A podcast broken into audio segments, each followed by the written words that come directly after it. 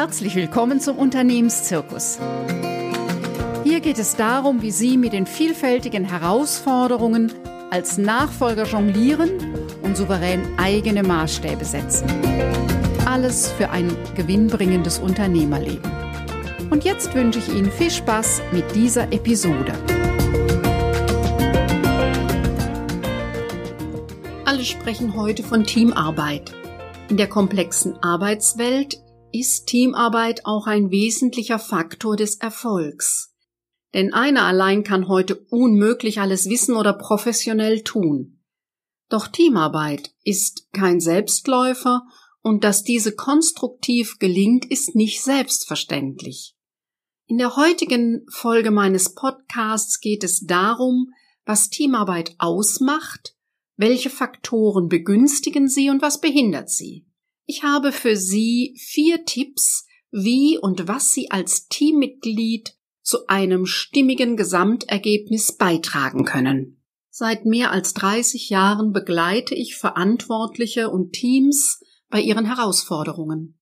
In den unzähligen Einzelcoachings, den Gruppen und Gremien, den Workshops, Moderationen und Vorträge, den Trainings und Seminartagen und bei der Arbeit mit den mehr als 200 Teams ging es immer wieder um komplexe Veränderungen und die damit verbundene herausfordernde Teamdynamik. Dabei gibt es ein Thema, das sich immer wieder wiederholt. Ich nenne das die beiden Seiten derselben Medaille. Die Mitarbeitenden erzählen mir, dass hier ja alles viel einfacher wäre, wenn nur der Chef oder die Chefin sich anders verhalten würde. Die Aussagen dazu sind vielfältig. Also wenn der oder die Verantwortliche klarer leiten würde, nicht so viel reinreden würde, nicht alles besser wüsste, mehr präsent wäre, deutlicher sagen würde, was er oder sie will, mal auf den Tisch hauen würde, weniger cholerisch wäre, uns alle gleich behandeln würde, uns nicht alle über einen Kamm scheren würde und, und, und. Und dann auf der anderen Seite die verantwortlichen Teamleiter oder Chefinnen erzählen mir, dass hier ja vieles viel einfacher wäre, wenn die Mitarbeiterin oder der Mitarbeiter anders wäre. Die Aussagen dazu klingen so. Die Mitarbeiter übernehmen zu wenig Verantwortung, es fühlt sich hier niemand zuständig, ich delegiere eine Aufgabe und dann landet sie wieder bei mir, Sie brauchen einfach viel zu viel Zeit für bestimmte Aufgaben. Sie sind nicht gewissenhaft und erledigen Aufgaben unordentlich. Sie wollen immer Regeln, an die sie sich halten können. Die Mitarbeitenden halten sich nicht an Regeln. Das hier ist ja ein Jammern auf hohem Niveau. Sie sind nie zufrieden und schätzen nicht, was sie hier haben. Und, und, und. Ja, der Leitung des Teams kommt immer eine besondere Rolle dabei zu. Bei der Leitung liegen 51 Prozent, in welche Richtung es geht. Jedoch liegen damit 49 Prozent beim Team. Darum tragen beide Seiten ihren Anteil dazu bei, wie das Klima am Arbeitsplatz ist und ob die Zusammenarbeit gut und leicht geht. Der Stresslevel in einem Team spielt dabei eine ganz besondere Rolle für die Qualität der Arbeitsergebnisse und für die Lebensqualität der Einzelnen. Stress macht immer den Blick eng, vermindert das eigene Potenzial, gleichgültig ob der Stress objektiv vorhanden ist oder subjektiv empfunden wird. Deshalb ist es wichtig, bei der alltäglichen Arbeit so stressarm wie möglich arbeiten zu können und für einen guten Ausgleich nach der Arbeit zu sorgen. Damit Zusammenarbeit gut gelingt, braucht es ein paar Faktoren, die Sie beachten bei der Teamarbeit und in der nächsten Podcast-Folge geht es um die Teamführung. Das ist eben nochmal ein eigener Bereich, der wichtig ist, dass Zusammenarbeit gelingt. Ich habe nun für das gesamte Team, gleichgültig ob Leitung oder Teammitglied, vier Tipps für eine stressarme Teamarbeit. In meiner Arbeit begegnen mir unterschiedliche Teams und es gibt dabei ein durchgängiges Phänomen. Die einen arbeiten konstruktiv miteinander, die Atmosphäre stimmt, der Umgangston ist unterstützend und wertschätzend. Die Herausforderungen des Arbeitsalltags werden individuell oder gemeinsam angegangen und gelöst. Sie reden und diskutieren miteinander und wenn es um Wichtiges geht, auch heftig und intensiv. Es fallen Sätze wie Wie können wir das Ganze verbessern? Welche Lösung passt hierfür am besten? Wie schaffen wir die Arbeit, auch wenn die Technik gerade nicht funktioniert? Finden wir eine Möglichkeit, wie wir trotz der Grippewelle die Arbeit schaffen? Okay, ich kümmere mich jetzt sofort darum. Hier macht es Spaß und Freude zu arbeiten, weil am Ende meistens ein gutes, brauchbares Ergebnis steht, bei dem viele im Team mitgewirkt haben und es mittragen können.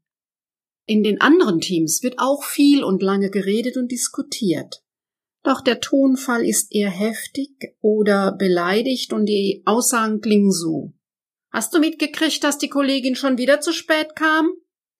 Weißt du, dass der Kollege gestern Mist gebaut hat? Der Chef hat mit seinem Kollegen immer noch nichts geregelt. Keine Ahnung, ist mir doch egal. Nein, ist nicht wahr. Ich hab gesagt. Diese Arbeitshaltungen und dieses jeweils damit verbundene Betriebsklima fallen nicht vom Himmel. Es ist selbst gemacht von allen Beteiligten. Jedes Team entwickelt sich jeden Tag. Die entscheidende Frage ist, ob in die gewünschte Richtung. Stress ist auch nicht identisch mit viel Arbeit. Das, was Stress macht, ist der Gedanke, ich kann das nicht, ich bin überfordert. Das ist eher ein kognitiver Widerstand, also der Widerstand in den Gedanken im Kopf. Es gibt aber auch den Widerstand im Gefühl, ich schaffe es nicht, ich bin überlastet. Oder die innere Gewissheit, ich will das so nicht. Das ist eher ein emotionaler Widerstand.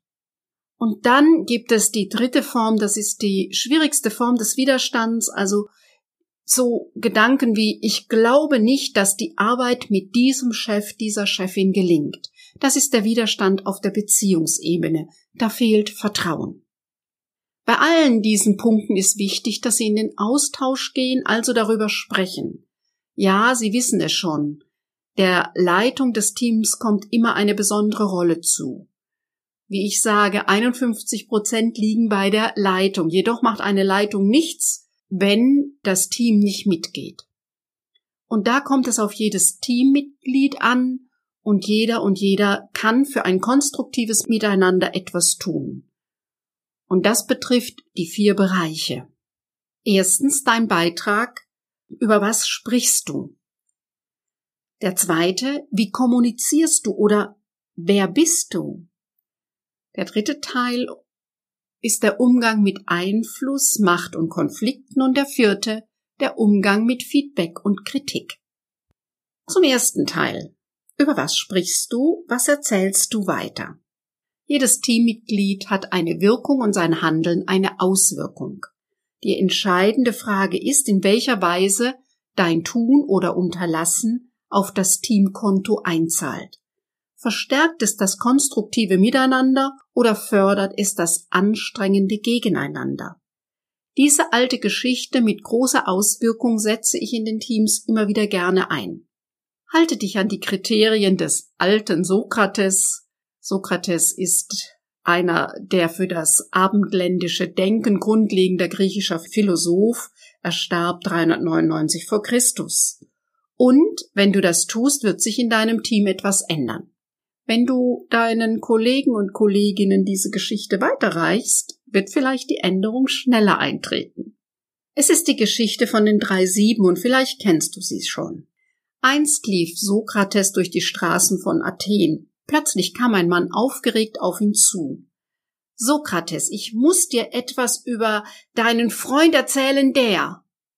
Warte mal, unterbrach ihn Sokrates. Bevor du weiter erzählst, Hast du die Geschichte, die du mir erzählen möchtest, durch die drei Siebe gesiebt? Die drei Siebe? Welche drei Siebe? fragt der Mann überrascht. Lass es uns ausprobieren, schlug Sokrates vor. Das erste Sieb ist das Sieb der Wahrheit. Bist du dir sicher, dass das, was du mir erzählen möchtest, wahr ist? Nein, ich habe gehört, wie es jemand erzählt hat. Aha, aber dann ist es doch sicher durch das zweite Sieb gegangen, das Sieb des Guten. Ist es etwas Gutes, was du über meinen Freund erzählen möchtest? Zögernd antwortet der Mann, nein, das nicht, im Gegenteil. Hm, sagt Sokrates, jetzt bleibt uns nur noch das dritte Sieb. Ist es notwendig, dass du mir erzählst, was dich so aufregt? Nein, nicht wirklich notwendig, antwortet der Mann. Nun, sagt Sokrates lächelnd, wenn die Geschichte, die du mir erzählen willst, nicht wahr ist, nicht gut ist und nicht notwendig ist, dann vergiss sie besser und belaste mich nicht damit. Mein Tipp an dich. Worte sind nicht Schall und Rauch. Worte haben Macht und Wirkung. Achte auf das, was du erzählst, ob es zu dem passt, was du bewirken möchtest. Mein zweiter Tipp. Zeige mir, wie du sprichst und ich sage dir, wer du bist. Du entscheidest mit jedem Wort, das du sprichst und bei allem, was du tust, ob du ein Teil der Lösung oder des Problems bist. Deine verbale und nonverbale Kommunikation ist Ausdruck deines Fühlens und Denkens. Auch das ist kein Schicksal, sondern die eine Hälfte hast du in Kindertagen mitbekommen und die andere Hälfte hast du weiterentwickelt. Übernimm Verantwortung dafür und entscheide dich, ob dein Beitrag das Team und die Arbeit weiterbringen oder ob du sie blockierst. Lerne so viel du kannst über die Kommunikation von Menschen. Es gibt viele gute Ansätze und Methoden, wie zum Beispiel die gewaltfreie Kommunikation nach Rosenberg oder die Bücher von Schulz von Thun. Nutze dein Wissen, um dich, dein Denken und Fühlen auszudrücken. Aber hüte dich davor, andere damit zu belehren, auszutricksen und abzuwerten. Letztlich geht es nicht um Techniken und Methoden, sondern um Haltung und Persönlichkeit. Es geht darum, dass zwei Menschen sich in ihrem Anliegen verstehen. Mein Merksatz für dich. Menschen, die sich verstanden fühlen, sind entspannt. Menschen, die sich unverstanden fühlen, sind im Stress und unter Druck. Wenn die Kommunikation leidet, leidet der Selbstwert des Menschen. Deine eigene innere Kommunikation ist der Dreh- und Angelpunkt zwischen dir als Person und deinem Erleben. Dein äußeres Leben ist wie ein Spiegel, in dem sich deine Art der Wahrnehmung abbilden. Du kannst gezielt deine Kommunikation mit dir selbst weiterentwickeln, wenn du dir bewusst wirst, wie du das, was du erlebst, bewertest. Erst deine Bewertungen machen deine Erlebnisse zu Erfahrungen. Vielleicht klingt das für dich seltsam, doch hier entsteht der größte Teil des Stresses. Eine Anleitung, die dem komplexen Thema gerecht wird, würde jetzt hier den Podcast sprengen. Aber Weiterführend kann ich dir ans Herz legen, dich mit Methoden zu beschäftigen, wie eben das innere Team von Schulz von Thun oder MBSR nach John Kravitz-Sinn oder The Work von Brian Katie. Wenn du mehr dazu wissen möchtest, schick mir eine E-Mail oder ruf mich an. Im dritten Teil geht es um den Umgang, um deinen Umgang mit Einfluss, Macht und Konflikten. Zusammenarbeit ist immer auch ein sozialer Durchsetzungsprozess. Das heißt, es geht um Einfluss mit der Frage, wer setzt sich hier durch? Damit sind wir beim Thema Macht. Es gibt offizielle oder formelle Macht, also die Position, Abteilungsleitung, Geschäftsführung und es gibt inoffizielle oder informelle Macht. Als normales Teammitglied spielst du auf dieser Ebene. Kläre für dich diese Fragen. Welche Rolle spielst du dabei? Wie nimmst du Einfluss im Team? Wer sind deine Verbündeten? Wie gestaltest du Koalitionen? Sollte deine Antwort sein, dass du keine Macht hast, dann hast du dieses Thema für dich noch nicht rundum geklärt, denn es gibt sehr wohl die Macht der Ohnmächtigen. Wie reagierst du, wenn du dich nicht durchsetzen konntest? Du ziehst dich zurück und schweigst? Oder du wirst wütend und laut? Oder du nimmst es persönlich und bist beleidigt? Jede dieser Formen hat Auswirkungen auf das Miteinander im Team und ist nicht wirklich konstruktiv. Denn es geht dabei immer um Recht haben und nicht darum, miteinander Lösungen zu finden. Was wäre für dich eine Form der Reaktion, die dir und den anderen eine unbelastete Zusammenarbeit weiterhin ermöglicht? Hier geht es um deine Konfliktfähigkeit. Diese ist so individuell wie die eigene Handschrift. Sie hängt ganz eng mit unserer Lebensgeschichte zusammen. Damit, was uns in unseren Kinder- und Jugendtagen an Eigenständigkeit erlaubt war, ohne Sanktionen und Beziehungsabbruch. Und wie wir gelernt haben, mit den Spannungen von unterschiedlichen Interessen umzugehen. Ob wir diese verstehen und richtig finden oder ob sie uns befremden. Der vierte Bereich betrifft die Frage, bist du bereit, dich weiterzuentwickeln? Der Umgang mit Feedback und Kritik. Eine kleine Sortierungshilfe. Wenn es bei dir in deinem Team intensive Diskussionen um die Inhalte eurer Arbeit gibt, dann herzlichen Glückwunsch. Dann geht es um die Auseinandersetzung, um die Sache. Nur damit entwickelt ihr euch und das Thema weiter. In vielen Teams gelingt das nicht, weil nicht klar ist, um was diskutiert wird. Unterscheide, was Sachthemen und was Beziehungsthemen sind. Viele fühlen sich bei jeder Form der Rückmeldung persönlich beleidigt. Auch wenn du deine Arbeit gerne und mit Herzblut tust, bist du nicht deine Arbeit. Und damit sind wir beim nächsten Stichwort. Kritikfähigkeit. Manche Menschen sind sehr kritiksensibel. Das ist sehr anstrengend im täglichen Umgang für Betroffene und für die Beteiligten.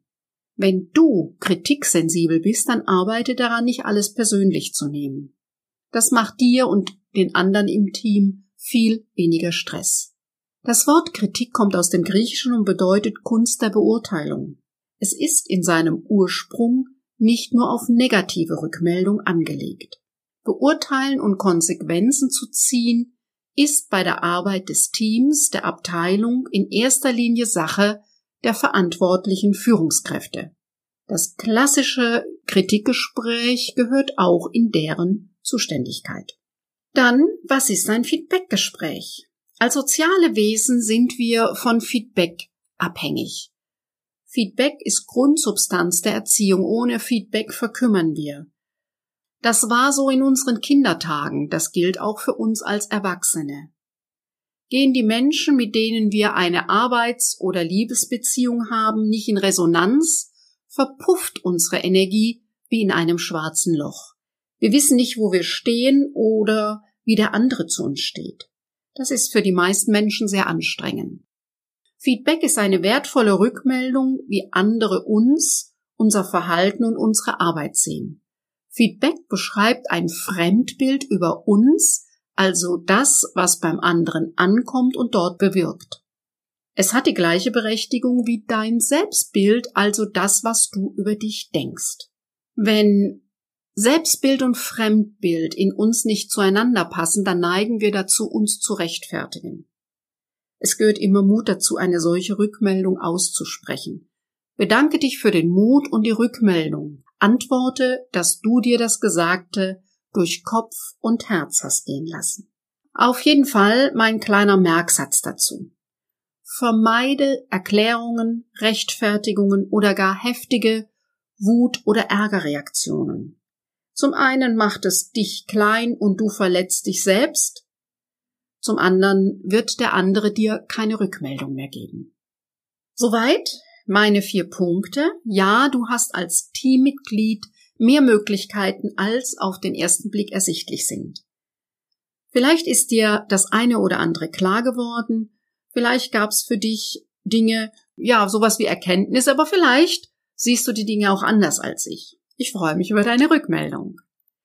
Durch Verstehen und Erkennen allein ändert sich noch nichts. Also die Frage ist, was ist jetzt bei diesem Thema dabei, wo du sagst, ja, das ist ein Thema für mich, das nehme ich in Angriff.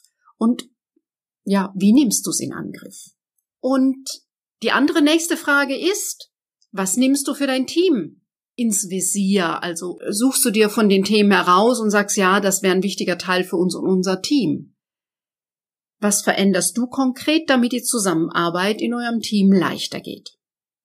Ich habe für diese Themen, die stark die Eigenreflexion betreffen, heute das Du gewählt, während ich ja ansonsten im Podcast das Sie wähle. Da es dich persönlich betrifft, habe ich mir heute diese Freiheit genommen. Ja, wenn es nun etwas gibt bei diesem Thema, wo ich Sie unterstützen kann, dann melden Sie sich doch einfach bei uns. Buchen Sie ein Fokus-Klarheitsgespräch über meine Webseite liobaheinzler.de unter Termine. Oder Sie kommen zu meiner Facebook-Gruppe zum Austausch mit den anderen zu den Themen rund um den Unternehmenszirkus. Die Links finden Sie in den Show Notes. Dort finden Sie auch den Zugang zu meiner Gratis-Mediathek mit Arbeitsmaterial für Ihre Unternehmenszukunft und es gibt eben ein eigenes Workbook zum Thema Teamarbeit und Teamführung, damit es gut weitergeht für Sie und Ihr Unternehmen. Nach der Teamarbeit geht es in der nächsten Folge nach der Weihnachtspause um die Teamführung, die wie die Selbstführung zu den tragenden Säulen der Unternehmensführung gehören. Ich wünsche Ihnen frohe Weihnachtstage, ein paar erholsame Tage im Kreis Ihrer Familie, lassen Sie sich's gut gehen und ich freue mich, wenn Sie im neuen Jahr wieder mit dabei sind. Bis dahin kommen Sie gut ins neue Jahr, ich freue mich auf Sie.